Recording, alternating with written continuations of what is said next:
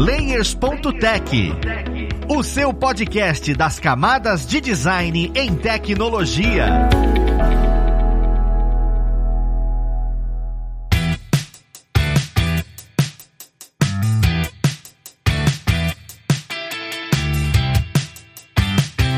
Olá, ouvintes! Eu sou o Luiz Lima, designer e professor aqui da plataforma Lura, e vamos para mais um Layers.tech, o seu podcast das camadas de design em tecnologia. E na conversa de hoje, nós vamos falar sobre Service Design. Mais uma vez, aquele nome bonito em inglês para design de serviço, né? Mas afinal, o que é isso? A gente fala sobre um monte de tipo de design aqui, e, e o que é o Service Design, o que, a gente precisa estudar, como é que tá o mercado. Vamos entender um pouquinho melhor sobre isso. Mas vamos lá pro papo conhecer quem vai ajudar a gente nele. Hoje, nós temos aqui como pessoa convidada a Aline Rock. Ela que é, olha só, como pessoa completa, hein? Chapter Lead de Agilidade e Head aqui da Escola de Design e também é professora e consultora. Seja muito bem-vinda, Aline. Oi, galera, tudo bem? É um prazer estar aqui no Layers.tech, o famoso Layers.tech, que muito eu ouvi e agora estou tendo a oportunidade de participar. É isso aí que o Luiz disse, né? Eu trabalho aqui na Alura, contribuo com o Grupo Alura, estou atuando nesse momento como como líder do chapter de agilidade, que tem a ver com processos de transformação, no qual eu vim parar justamente por causa das minhas skills de design, e também como head da escola de UX e design, para aprender com a galera e compartilhar um pouquinho de conhecimento. E nos últimos sei lá, sete anos, vamos por aí nessa conta, eu tive a oportunidade de atuar como consultora e professora em universidades e em diversas empresas e startups para a construção de experiências, pensando no melhor para os consumidores e para os profissionais que trabalham nas empresas. Perfeito, Lili. Eu agradeço demais a sua presença, tá? Eu sei que vai agregar muito aqui a nossa conversa. E a gente vai acabar entendendo um pouco sobre esse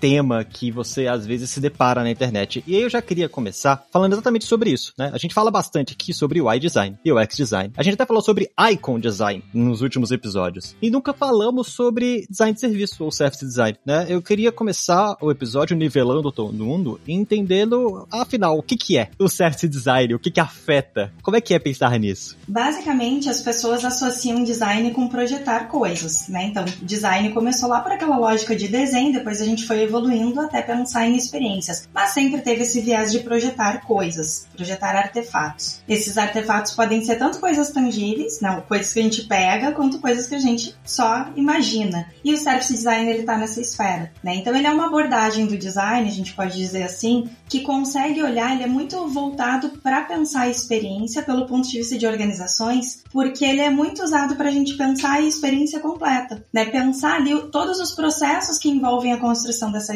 dessa experiência. Então imagina o seguinte, tem a, a frase célebre que o próprio autor, né, da, da abordagem, enfim, um dos principais autores da abordagem fala, que é quando você tem duas empresas que vendem o mesmo produto, o service design é o que faz você escolher uma e não a outra. Né? Então é muito mais do que uma diferenciação de marketing, é muito mais do que uma diferenciação de preço. É uma diferenciação da experiência do valor gerado. E essa experiência ela pode acontecer de diferentes formas possíveis. Pode ser tanto a experiência física da pessoa, do a forma como ela entra em contato, os diferentes pontos de contato em que ela se insere naquela marca, né? Seja ver uma propaganda, uma campanha de marketing ou o próprio produto embalado embalagem, enfim, se for algo tangível, ou a tela, a interface, né, se for algo digital, quanto as camadas que dão suporte para que essa experiência aconteça. Então não adianta eu ter ali um software, vamos dizer, lindo, maravilhoso, que quando dá algum problema, sei lá, não, não processou meu pagamento e eu preciso entrar em contato, a experiência de suporte que eu tenho é péssima, né? Vamos pegar aí alguns bancos digitais que estão tendo problemas de dinheiro sumindo da conta das pessoas, isso é um assunto que está pipocando um monte na internet, né? Quando a gente olha pela ótica do design de serviços, não adianta só a gente pensar na experiência do usuário do aplicativo. A gente precisa pensar em todas essas camadas de negócio que são muito mais amplas. Então, ah, teve uma fraude, como como é que é o processo para conduzir essa fraude, para que a experiência do cliente durante esse processo seja amigável, seja resolutiva? Como é que esse processo precisa ser projetado para gerar valor também para o negócio e para o acionista que está com o dinheiro lá investindo nisso e que quer um retorno do investimento? Então, basicamente, a gente pode entender né, todo esse ensaio para dizer que design de serviços é uma abordagem do design centrada no usuário, como todas as outras, mas que passa por um processo que enxerga as diferentes camadas de negócio de um um jeito muito mais sistêmico, muito mais holístico, né? Como diz a própria abordagem. Cara, maravilhoso. E assim, é bem profundo, né? Às vezes a gente imagina que é uma coisa bem mais. Ah, não, é só você ver se aquilo tá funcionando e, e por aí vai. E quando você traz, traz muito mais densidade para o tema. Uma das coisas que eu fico me perguntando é assim, né? Quando eu penso em serviço, a gente fala muito centrado no usuário, centrado no cliente. Eu, por exemplo, fiz uma compra da Amazon recentemente. E, cara, eu recebi extremamente rápido. Eu, eu não esperava isso. Para mim foi uma surpresa muito boa, né? Consegui acompanhar, recebi rápido e tudo. Porém, eu fico pensando no processo interno da empresa. O design de serviço, ele também funciona para o famoso endomarket, sabe? Para parte interna. Porque quando a gente fala com o cliente, tá falando com os pontos de encontro da pessoa usuária com o serviço, às vezes eu fico parando para pensar de dentro de uma empresa grande como a Amazon, se tem alguma coisa dando problema, lá na questão do estoquista, tem que abrir um ticket para o time poder responder, para esse time tentar resolver aquele ticket. E, e o design de serviço também funciona para resolução de conflitos e comunicação interna de uma organização, ou ele é pensado especificamente para os pontos de encontro da pessoa usuária e cliente para com o serviço? Ótima pergunta. Basicamente, a gente consegue usar ele em todas as camadas de negócio, fazendo zoom in, zoom out a todo momento. Então, vamos dizer que o nosso ponto de partida de um negócio que está começando, né? Imagina um negócio do zero. Ele vai olhar para a jornada do cliente, vai entender essa jornada do cliente e a partir disso ele vai começar a entender o que, que precisa para essa jornada acontecer. Tanto ali no, no, no front-end, né? Naquilo que está mais próximo do, do contato com o usuário, quanto no back-end, aqueles processos de retaguarda daquelas coisas que o usuário não vê, mas que são essenciais para a experiência dele.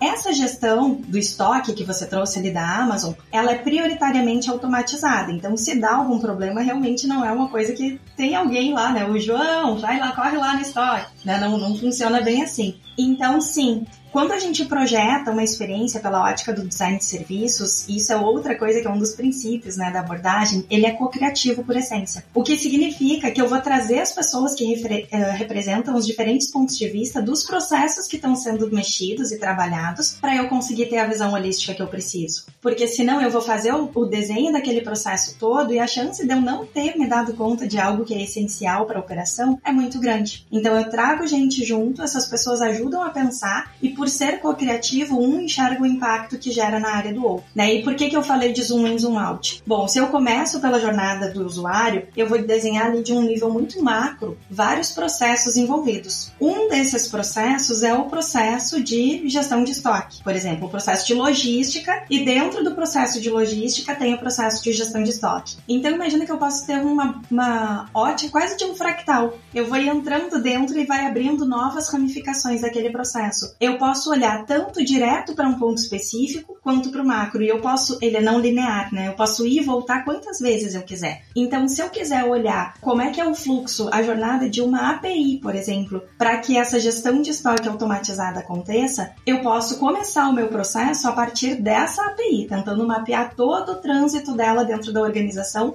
para que ela gere gatilhos de disparo de baixa de mercadoria, disparo de necessidade de movimentação logística, disparo de acionar o fornecedor de entrega, o parceiro de entrega, disparo de enviar para o cliente a notificação de que o pedido foi entregue ou está a caminho. Então eu posso ir tanto no, nesse nível bem técnico mesmo, quanto num nível macro de trazer as pessoas para pensarem juntos o processo que elas vão executar. Até porque, Luiz, essa é uma das maiores barreiras quando a gente tem a implementação de um novo processo, né? As pessoas normalmente, quando vem top-down uma decisão, elas começam a fazer e aí na primeira correria que dá ou na primeira dificuldade, elas voltam para o processo anterior, elas boicotam o novo processo se elas não participaram da construção. Quando elas participam da construção, não, o processo é delas, elas são donas. E aí essas pessoas passam a ser multiplicadoras dentro das suas áreas. E é, essa é para mim a grande magia do design de serviços. Não. E aí é difícil mesmo para essas pessoas. Imagina assim, você tá ali, tem uma gestão de logística, fez todo o estudo para poder trabalhar com essa logística e veio alguém que estudou pessoas. Para quem tá só escutando, eu estou fazendo aspas. Design para poder falar o que eu tenho que fazer. Então é uma coisa, sabe, que, que até isso, né, até os, os vieses e os preconceitos inconscientes que a gente tem também geram essa barreira, essa dificuldade. Caramba, inserir todo mundo é algo que tá muito próximo dentro do UX e ver que isso faz parte do design de serviço é muito muito interessante.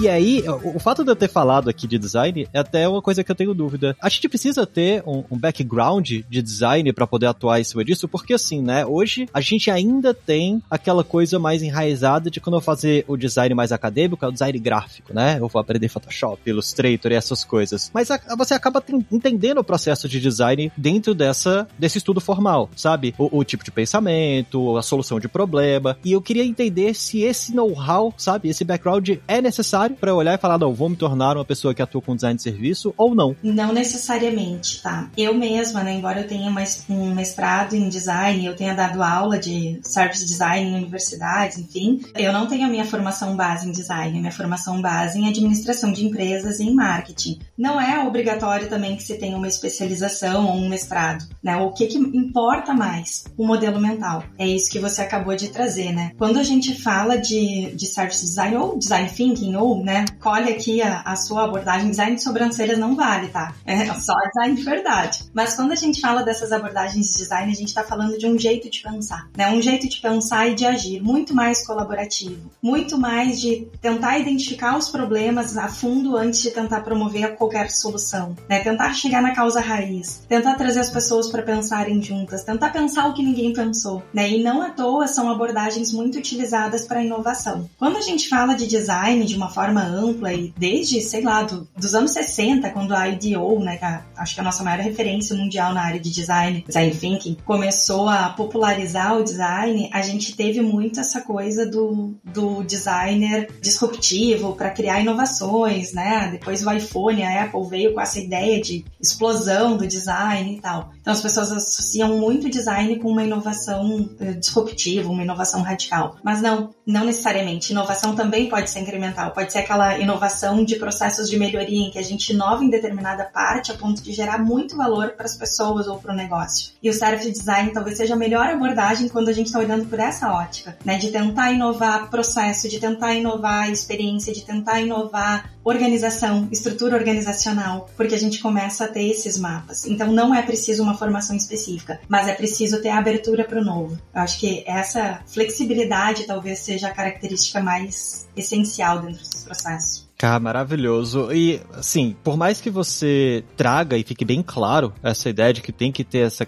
abertura para o novo, isso realmente faz parte do design como um todo, eu ainda acho muito abstrato para as pessoas que estão começando olhar e falar: caramba, beleza, mas e aí, por onde eu, eu começo, para onde eu vou, como é que eu, eu saio de onde eu tô para chegar em um lugar que é o service design, inclusive como é que foi para você, né? Como é que foi para você olhar e falar: você não acordou o dia e falou, tudo bem, hoje eu sou service design. Foi uma coisa gradativa, eu queria entender na sua história como é que foi para você entrar e por que, que você escolheu esse caminho a ser tomado. E depois a gente volta e entende um pouquinho melhor para quem tá começando agora, quais dicas você daria baseado na sua experiência. Eu queria só, antes de entrar nessa pergunta específica, voltar um pouquinho naquela parte que a gente falou, né, sobre as pessoas simplesmente aceitarem um designer vindo ali dizendo que elas têm que fazer, né? Porque eu acho que é importante que fique claro para todo mundo que não funciona assim. Inclusive, quando um designer atua na perspectiva de service design, ele é muito mais um facilitador do que um executor. Né? A gente não está ali para modelar o processo. A gente está ali para conduzir as pessoas para que elas modelem o processo. Então, a gente muitas vezes vai transformar em visível algo que não é visível. Ontem mesmo eu estava numa reunião em que as pessoas estavam discutindo ali alguns parâmetros em relação a um processo muito específico. E enquanto as pessoas estavam discutindo, eu comecei a fazer perguntas. E com essas perguntas eu comecei a fazer um desenho simples, um fluxograma, sabe? Então as pessoas associam muito que ah, design tem que usar ferramentas, né? Ferramentas diferentonas, no Service Design, inclusive, se a gente pesquisa, talvez a principal ferramenta seja o Service Blueprint. Mas não, às vezes a gente pode fazer algo bem simples e ainda assim ser efetivo. Por quê? Porque a gente assume esse papel de facilitador. E aí, voltando para a pergunta, a minha jornada começou exatamente assim, né? Assumindo esse papel de facilitadora. Então, eu já conhecia a abordagem, já conhecia um pouquinho por causa do meu mestrado, já tava, já tinha estudado o básico, né? O beabá, aqueles princípios, mas a gente sabe que teoria é teoria, né? Tudo é muito lindo, na hora de botar em prática são outros 500 e eu já atuava como consultora. Em determinado momento, um parceiro meu, que era uma empresa de desenvolvimento de chatbots. Então a gente começou lá atrás, em 2016, eu acho, quando começou aquele murmurinho das interfaces conversacionais lá com o Facebook, eles criaram a empresa e me contrataram para fazer, né, ajudar eles a montarem todos os processos de modelagem de negócios mesmo a partir da, do design. E aí eles viram tanto valor naquilo que eles me disseram, Aline, a gente precisa ir para um cliente pensar em como que faz a integração do chatbot, porque eles estão nos fazendo um monte de perguntas difíceis e a gente não sabe nem por onde começar, né? A fazer esse processo, a explicar para eles como que a gente faz esse processo, tu nos ajuda? E eu digo, claro, vamos lá, vamos entender. E acho que essa foi a minha primeira experiência com service design, porque eu liguei para uma amiga minha, na época que a gente ligava para as pessoas, como faziam os linkas, né? Liguei para uma amiga que já tinha algumas experiências na área e disse, Lu, me ajuda, né? O que que eu faço? Ela disse, Aline, dá uma olhada no Service Blueprint, porque eu acho que para esse contexto, o problema que tu tem pode te ajudar. E eu estudei assim, tipo, sei lá, três dias e três noites em imersão para entender um pouco mais a fundo e fui com a cara e com a coragem num banco, apenas, com 15 pessoas de diferentes áreas de dentro dessa, desse banco para a gente pensar a experiência do tal do chatbot. E foi incrível. Foi incrível porque a gente começou o processo, eu não tinha noção da relevância que isso ia tomar lá dentro. A gente começou o processo pensando, ok, qual, qual é a experiência do usuário, né? A jornada do usuário desse elemento aqui do serviço. Sei lá, não me lembro, tá? Mas vamos dizer que era a emissão de cartão de crédito, ok. E aí a gente fez todo o fluxo do usuário. Para que isso acontecesse, no front-end, ali na, no front office, né? Precisa do que? Ah, precisa do caixa, precisa disso, daquilo, não sei o quê. Tá, e o que, que eu preciso para que essas pessoas consigam executar o trabalho delas? Tá, cadê essas pessoas? Chama, começou a chamar a galera que liderava essas áreas, tipo a área de atendimento ao cliente, a área de suporte, a área da, das unidades físicas, né, que liderava o pessoal que fazia o atendimento cara a cara, e aí o financeiro, enfim, toda essa galera, marketing. E aí eles começaram, não, mas peraí, esse processo aqui, ele vai e anda assim, o financeiro levantou a mão e disse, opa, peraí, gente, não pode? Por quê? Não, porque se isso fizer assim, dessa forma, eu vou ter que conectar isso com o meu outro sistema. Que sistema? Ah, esse outro aqui que não atende isso. Aí o cara do suporte, não, gente, a gente precisa botar isso na URA, na URA, que é a, a central telefônica, né, de 0800. Então começou assim, cada pessoa levantando pela sua área, pela sua experiência, o que, que seria necessário. E eles, para além do chatbot, descobriram necessidades de integração do ERP deles que não estavam conectadas. Ou sobreposições. A gente descobriu que tinha três áreas pagando pelo mesmo serviço para fazer a mesma coisa, quando poderia estar usando uma única ferramenta. E aí, no fim, a gente fez todo um mapeamento de processos pela ótica do design de serviços, identificou gargalos da experiência do banco para muito além do chatbot pelo design de serviços e conseguiu ativar um plano de ações de melhorias para essas áreas que eram perdas de eficiência e eficácia operacional para eles, né? Depois disso, esse mesmo banco era para ser só um, um workshop para condução de chatbot. Depois disso, esse mesmo banco contratou mais cinco workshops porque eles quiseram fazer o mesmo processo para todas as outras áreas por causa do valor que eles viram. E ali eu comecei a me dar conta que, peraí, tem algo aqui, né? Vamos explorar melhor isso. E foi assim que eu comecei. E aí começou a surgir desse mesmo parceiro, né? Vários outros clientes deles, eles começaram a querer levar essa abordagem, porque os clientes realmente viram muito valor. Então eles se tornaram meus parceiros comerciais. E desse parceiro eu comecei a trabalhar mais fortemente a minha consultoria orientada para o design de serviços, para a gente conseguir gerar esse valor para outras áreas. E aí eu fiz fiz, sei lá, rede de farmácias com mais de 400 lojas que queria repensar a experiência de serviços dentro do universo da transformação digital. Né? Então, como que fazia para a área de serviços da rede, que aplicava injeção, vacina, essas coisas, poder ser integrada com a experiência do aplicativo deles, que tinha uma capilaridade grande, né? E vários outros casos desse tipo. Então, enfim, ali eu descobri que o passo a passo é, primeiro, entender a essência. Eu sei que a galera tem uma dificuldade de trabalhar com fundamentos e conceitos, mas entender essa essência, ela é importante para a gente saber quando faz sentido aplicar. Entender que design de serviços não é bala de prata, né? E eu cometi esse erro. Eu me apaixonei e pensei, meu Deus, eu posso fazer tudo e usar para tudo e para todas as coisas, eu vou fazer service blueprint. E não é verdade, né? Experiências fracassadas me mostraram que tem vezes que não, tem vezes que a gente precisa fazer um mapeamento de processo simples e tá tudo bem, né? Tem vezes que a gente não vai conseguir reunir 15 pessoas de áreas estratégicas de dentro do negócio, mas a gente precisa falar com elas, então a gente vai ter que fazer um trabalho de formiguinha linha, falando com um por um ou de dois em dois, e tá tudo bem também. O importante é que a gente consiga montar daquele processo que a gente está entendendo a big picture, identificar onde que são os pontos de gargalo, priorizar esses pontos de gargalo e fazer o zoom in nesses pontos, porque a gente também não vai resolver todos os problemas ao mesmo tempo. A gente tem que fazer escolhas. Né? E a escolha vai muito pelo que gera maior valor e maior impacto no menor preço, com menor tempo, com menor esforço. Então, acho que esses foram os meus passos, assim, essa construção, né, de aplicação, tentativa e erro, trazer pessoas mais experientes, participar de comunidades, né? Tem eventos, por exemplo, o TDC, The Developers Conference. É um evento massa para a área de tecnologia e ele tem uma trilha uh, de service design específica, né? Esse ano, pelo menos, ele está tendo. As trilhas são, cada ano pode ter variação, mas esse ano está tendo uma trilha de service design muito legal, que tem pessoas que são da comunidade. Tem uma comunidade muito forte global, que é a Service Design Network, que tem muitos casos aplicados, inclusive com premiação internacional, que a gente consegue compartilhar práticas. E mais do que isso, eu diria que as pessoas irem exercitando, sabe? Tipo, ver um problema, que eu posso resolver esse problema de um jeito diferente? E fazendo essa provocação para si mesmas, até se sentirem seguras para dar um passo talvez um pouquinho maior. Caramba, escutando a, a sua história, eu, eu sinto que eu, eu, acabei de subir um degrau, sabe? Só, só de escutar o que você tá falando, parece que eu, como pessoa, subi um degrau e falo, caraca, então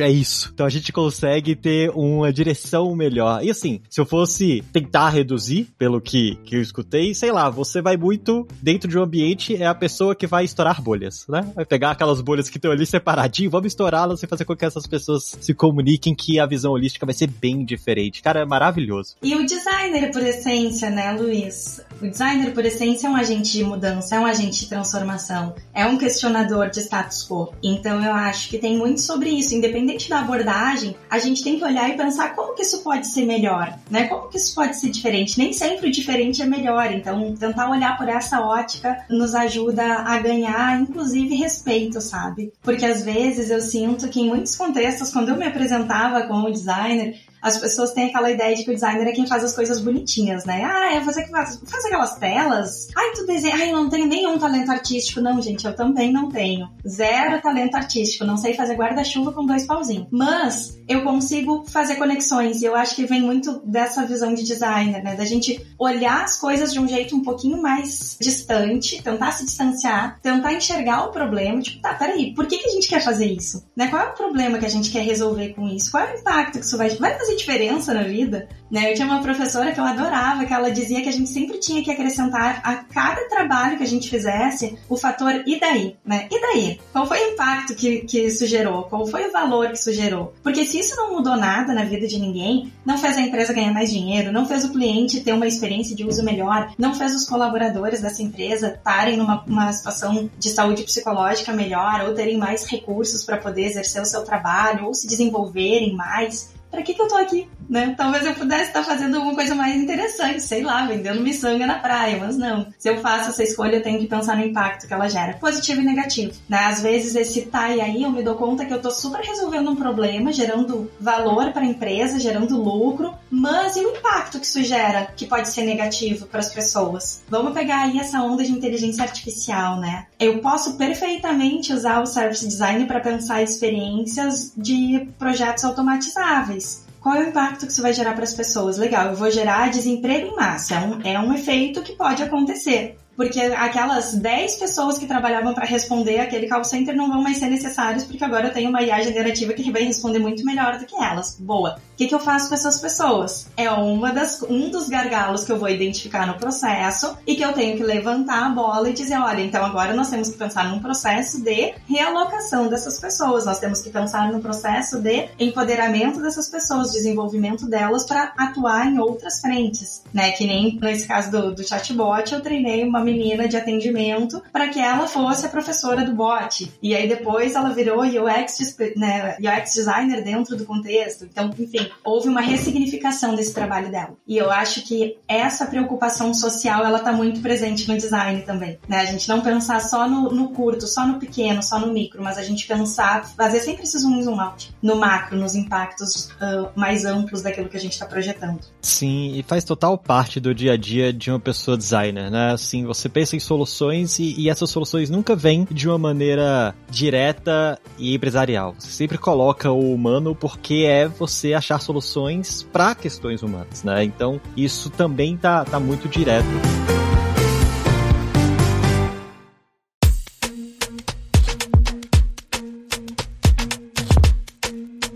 Você falou sobre Service Blueprint ou algo assim, e a gente fala bastante sobre artefatos aqui, né? Dentro de UX, a gente falou sobre personas, falou sobre jornada de usuário, ciclo de vida do produto. Dentro do Service Design, existem artefatos que eu tenho que entender como construir, sabe? Que você olharia e falaria, olha, tudo bem, você vai atuar como Service Design agora, você entendeu, e esses artefatos você vai se deparar com eles em algum momento, igual uma persona. Quais seriam esses artefatos? O que, que, que uma pessoa precisa correr atrás para saber como desenvolver? Na verdade, assim, ele é bem flexível, tá? Não, não existem artefatos específicos. Todo o arcabouço, vamos dizer assim, né? Toda a caixinha de ferramentas do design pode ser usada para isso, porque ela vai fazer sentido em algum momento. Porque se a gente está projetando o processo, em determinado momento eu posso ter que fazer um mapa de valor, em outro momento eu posso ter que fazer uma persona, né? Em outro ou, ou a persona já chega pronta e eu tenho que fazer uma arquitetura de software. Eu posso pensar, inclusive, coisas muito técnicas pela perspectiva do, do service design. Eu posso pensar, usar, por exemplo, o Service Blueprint eu gosto muito quando a gente está falando de camadas de serviço, porque ele tem é uma ferramenta que ela foi criada pensando lá pela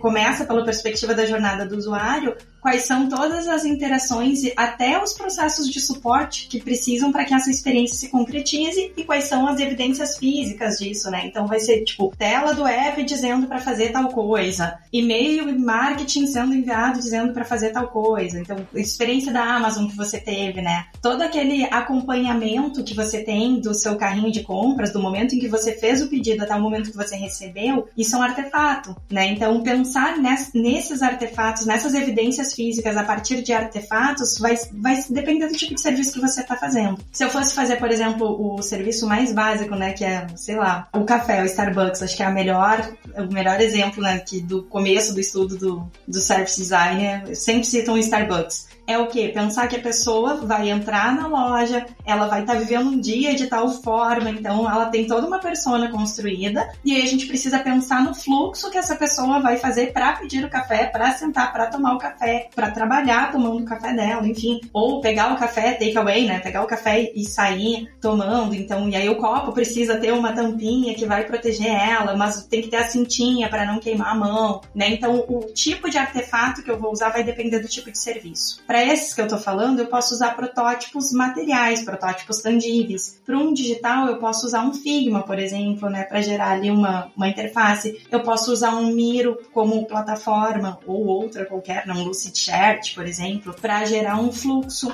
um fluxograma mesmo, sabe? Aquele fluxo de processos para poder fazer essa construção. Eu posso usar o Service Blueprint quando faz sentido eu olhar para todas essas camadas. Então a ferramenta vai depender muito, mapa de atores, né? Eu posso trabalhar trabalhar com diversas ferramentas de design de acordo com a necessidade, não tem uma específica. Tem uma plataforma que chama servicedesigntools.org. Vamos deixar o link para a galera depois. Ela tem várias ferramentas e ela tem uma síntese bem resumida de como usar cada uma dessas ferramentas de acordo com o objetivo ou a etapa. Porque o service design, é importante que a gente diga, ele tem etapas bem, bem definidas. E ele tem alguns princípios muito claros. Então, o primeiro deles é que seja centrado no usuário, como qualquer abordagem de design, né? Além de, de ser co-criativo e holístico, como eu já falei, é importante destacar que ele é um processo não linear. Então, a gente pode ir voltar, fazer zoom zoom out quantas vezes precisar, né? E ele é evidente, ele tem que ter alguma coisa que evidencie ele, né? Então, essa questão das evidências físicas, isso está presente em todas as, as ferramentas, os artefatos que a gente for usar. E ele é sequencial. Acho que esse é o grande lance dele, que é diferente, talvez, de alguma outra abordagem. Ele vai pensar passo a passo exatamente o que precisa ser feito. Se eu for pensar numa arquitetura de software, por exemplo, eu vou pegar aquele software e eu vou destrinchar a partir do ponto zero, que é o usuário clicou no botão. Qual é o disparo que vai dar a partir do momento que o usuário clicou no botão? Por quê? Para que a experiência desse usuário seja fluida, para que ele consiga ter a resposta que ele quer a partir do clique daquele botão mais rapidamente possível e mais fidedigna possível, né? Então, mais real, é a resposta certa o mais rápido possível para ele conseguir dar o próximo passo. Para que a gente tenha, por exemplo, o usuário clicou num botão e ele recebeu ali, ou, ou digamos que ele está fazendo uma consulta de frete. Ele clicou no botão da consultar frete e ele recebeu a resposta do frete, inserir os dados, né, o, o CEP dele, e ele recebeu esse preço, tem muita coisa que acontece por trás e que a gente não vê. E o Service Design pode ser usado, inclusive, para pensar nessa experiência, isso que acontece por trás, para que essa pessoa receba essa resposta mais rapidamente, do jeito mais eficiente possível pro negócio, porque não adianta ser rápido e bom para o usuário, mas é um processo caro. Não, para eu conseguir fazer isso, eu tenho que contratar a plataforma XPTO, que custa não sei quantos mil dólares por mês. Não, vai ter formas mais eficientes da gente pensar e dar a mesma resposta para o usuário ou até melhor. Né? Então, desde essa coisa bem da linha de frente, apertou o botão, botou o CEP, recebeu o preço do frete, até pensar em toda a arquitetura, como é que ele vai, ele vai se conectar por API com algum lugar, que lugar é esse, como é que vai ser essa interação, como é que vai ser essa resposta, como que a gente vai medir se, se houve erro, se não houve. Então, isso tudo pode ser um processo a ser desenhado, né? E para isso tem ferramentas das mais diferentes possíveis. É tão interessante ver o nível de abstração que a pessoa que trabalha com service design tem que possuir, sabe? E você me trouxe um questionamento interessante, veio veio na cabeça, né, com você falando, que é, tudo bem, você conseguiu mapear, conseguiu achar os gaps, conseguiu achar os pontos de melhoria, e agora, a responsabilidade para atuar em cima daquilo é sua, ou a responsabilidade para atuar em cima daquilo agora sai do seu papel, você vai para um outro papel, que é achar outros pontos de melhoria, e, e aquilo dali, olha, gente, agora tá aí, a bola é de vocês, né, vocês precisam atuar, no máximo você, porque você sai do papel de service design e acaba entrando no papel de gestão muito forte, né, para fazer aquilo funcionar funcionar. Eu queria entender se existe uma linha que separa isso ou você realmente vai entrar nesse papel, é comum entrar nesse papel? Não é comum, né? O mais comum é que a gente atue em esfera de facilitação nisso. Então vamos dizer que tem um problema dentro da empresa, o service designer vai ajudar a identificar as causas raiz desse problema através de um processo de, de imersão ali nesse contexto, vai trazer as pessoas para mapear, para identificar onde é que estão esses pontos. E às vezes não é só ponto de melhoria, tá? Às vezes é ponto de inovação. Às vezes tem uma coisa que a gente já faz super bem, que a gente se diferencia no mercado que a gente não está explorando direito. E aí, vai, isso aqui é o pulo do gato para a gente aumentar o valor de negócio, né? Então é importante ficar ligado nisso também, não é só para corrigir problema. E aí chegamos no resultado e na recomendação. Acho que o, o papel do service design, ele pode ir, tá? Tem a etapa de implementação, depende muito de cada projeto. Se eu tô numa startup, por exemplo, que precisa de ajuda para pensar e, e botar esse produto na rua, eu posso inclusive, estar service design e ser um PM, um product manager, por exemplo. Identificar ali para botar esse produto na rua. Ou eu posso ser service designer, pensar em todo esse processo e aí a parte da implementação vai ser executada pelo time de desenvolvimento, pelo time de arquitetura, pelo time de, né, colhe aqui a, a área cliente. E aí eu parto para um outro projeto. Eu posso ir até o plano de ações, só o protótipo, teste, validação, plano de ações, definição de um ciclo de PDCA, que é, que é o planejar, agir, verificar e corrigir, né, em português aportuguesando, e aí largar nas mãos da área responsável. Ou eu posso seguir até o fim. Então, varia de caso a caso, não existe uma regra específica. O comum é a gente ir até a etapa de validação do protótipo e na hora da implementação a gente deixar documentado, né, toda a nossa orientação, todo o processo, capacitar as pessoas para que elas possam seguir dali para frente e a gente pula para outra outra divisão. Inclusive em grandes empresas é comum que tenha uma área de inovação ou de novos produtos, enfim, que usa o service design para pensar nos novos produtos, mas depois que eles são validados, eles passam para o mainstream da empresa, daí as áreas tocam por conta sem necessidade. E aí quando há um problema pontual, service designer é acionado para tentar identificar a causa raiz daquele problema e a gente começa um novo projeto, digamos assim. Então é, é comum que a nossa atuação seja muito mais por projeto. Perfeito. O que eu acho interessante dentro da sua fala como um todo é que varia muito, né?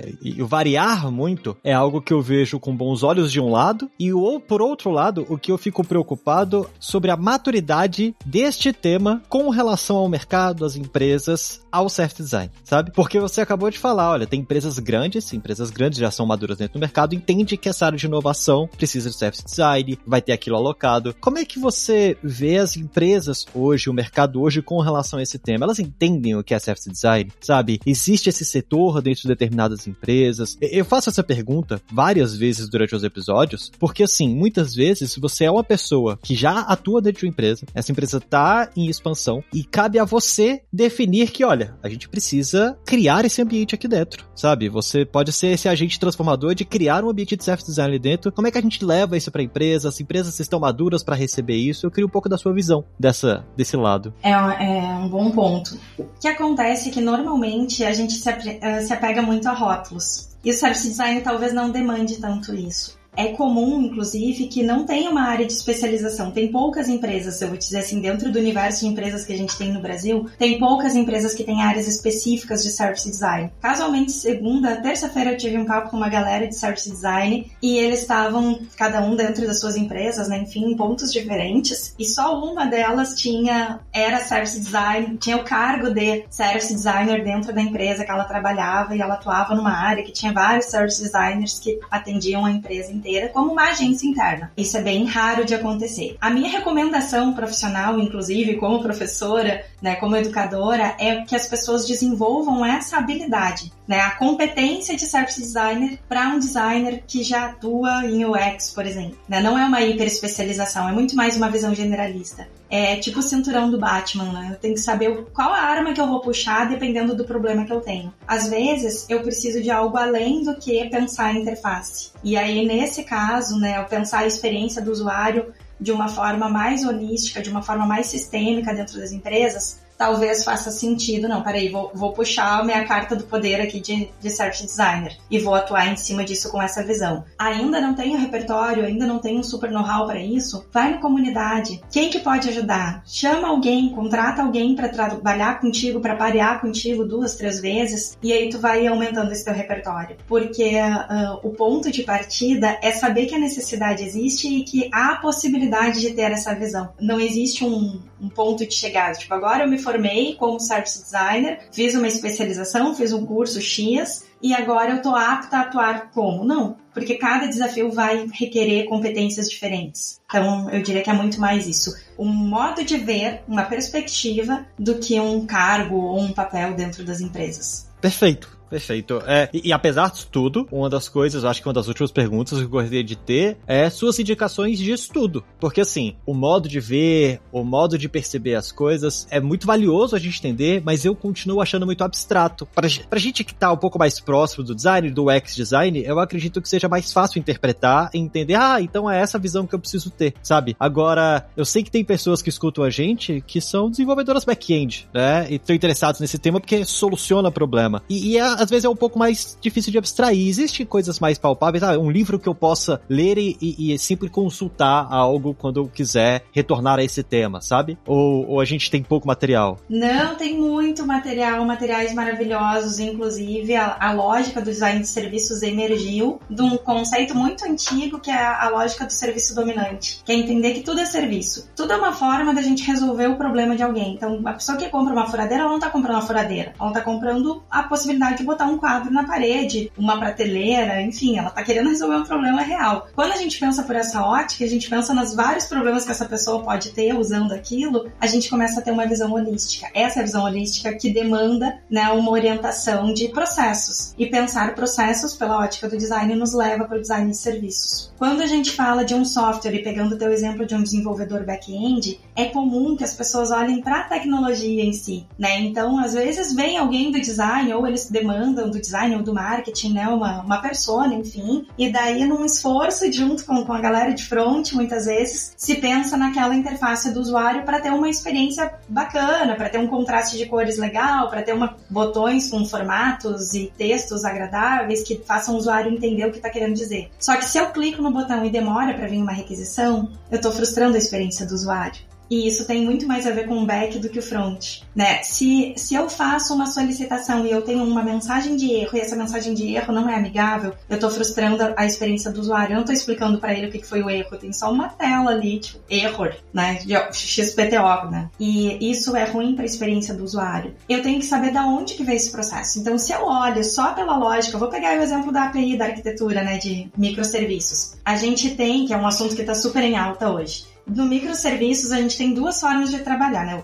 A original, digamos assim, a, a, forma ampla é a gente trabalhar com uma estrutura de monolito. Então, a gente tem um blocão e todas as requisições que a gente precisa ter estão dentro desse blocão, né? De um jeito bem simplista de dizer de alguém que não é desenvolvedora, por favor, pessoas abstraiam. No microserviços, não. É como se a gente tivesse vários componentezinhos ali juntos conversando, mas eles não estão todos dentro de um blocão. Eles estão separadinhos. Se eu quiser tirar um, colocar outro no lugar, ou simplesmente tirar e baixar baixar aquela pilha, eu consigo. Então ele é um pouco mais flexível. Só que isso gera complexidade. Por quê? Porque eu preciso fazer essas diferentes tecnologias conversarem e às vezes uma atrapalha a outra. Né? Às vezes para fazer duas conversarem, tem uma terceira lá na ponta que pode ter algum tipo de, de bug porque ela não está preparada para essa integração. Então pensar pela ótica, pegar essa API e pensar pela ótica do design de serviços vai me ajudar a entender como fazer com que essa integração dessas diferentes camadas seja fluida, gerando uma experiência positiva para o meu usuário, gerando redução de custos de requisições, por exemplo, para o meu negócio, porque é menos requisições que eu vou ter que estar tá fazendo em nuvem, né? Enfim, eu gero valor para as diferentes partes interessadas e o design de serviços é muito sobre isso. Então ele tem primeiro uma fase ali de identificar os problemas, depois ele tem uma fase de, de criar soluções, testar as soluções, implementar as soluções e medir o desempenho dessas soluções efetivamente, o quanto que isso realmente resolveu o problema ou criou ou não criou outros problemas relacionados. E aí as leituras que a gente tem boas sobre isso, né? Eu vou deixar duas indicações que são do o mesmo autor principal, né, e outros autores envolvidos, que são a Bíblia do Design de Serviços, né? Isso é Design Thinking de serviços, de Mark Stickdorn e Jacob Schneider, são os organizadores, é um livro co-criado né, com uma comunidade, então ele é muito legal, mas ele é mais conceitual. E tem um segundo livro que a galera começou a dizer: ah, esse livro é muito abstrato, é muito conceitual, é muito acadêmico, queremos algo mais prático. E aí eles fizeram Isso é Design de Serviços na Prática. Como aplicar o design de serviço no mundo real, manual do praticante. E aí ele tem passo a passo cada uma das etapas, ferramentas, processos, casos de uso, né, de uma série de situações envolvendo service design, inclusive no mundo da tecnologia.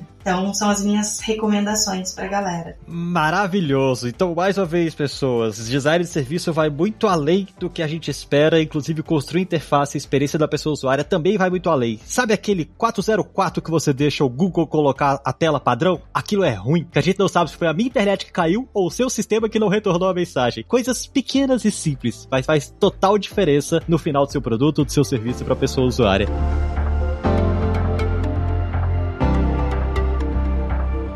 Aline, muito obrigado pela sua presença, sabe? Eu acho que deu para esclarecer muita coisa com esse papo, deu para entender de fato o que é design de serviço e como isso também vem ganhando espaço. Como é de praxe, eu gostaria de abrir esse finalzinho para que as pessoas que estão escutando a gente consigam te acompanhar nas mídias sociais, ver um pouco da sua história, se inspirar com você. Onde é que o pessoal consegue te achar? Eu vou deixar para vocês, então, gente, o contato do meu LinkedIn, sem grandes expectativas, tá? Porque a vida anda corrida e eu ando com poucas interações em redes sociais, mas eu respondo todas as mensagens que me mandam. O meu usuário no LinkedIn é Aline Rock MKT, MKT de marketing, tá?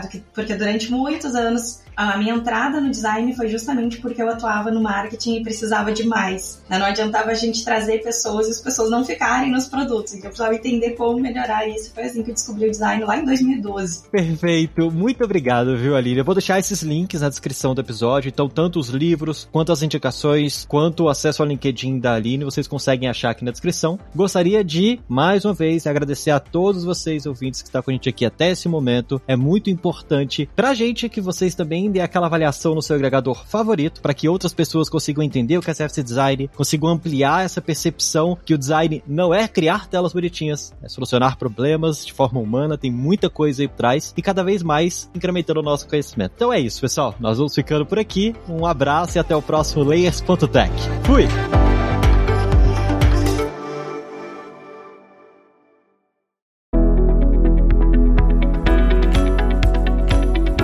Podcast foi produzido pela Alura, Mergulhe em Tecnologia, e Faculdade FIAP, Let's Rock the Future. Edição e sonorização, Radiofobia Podcast e Multimídia.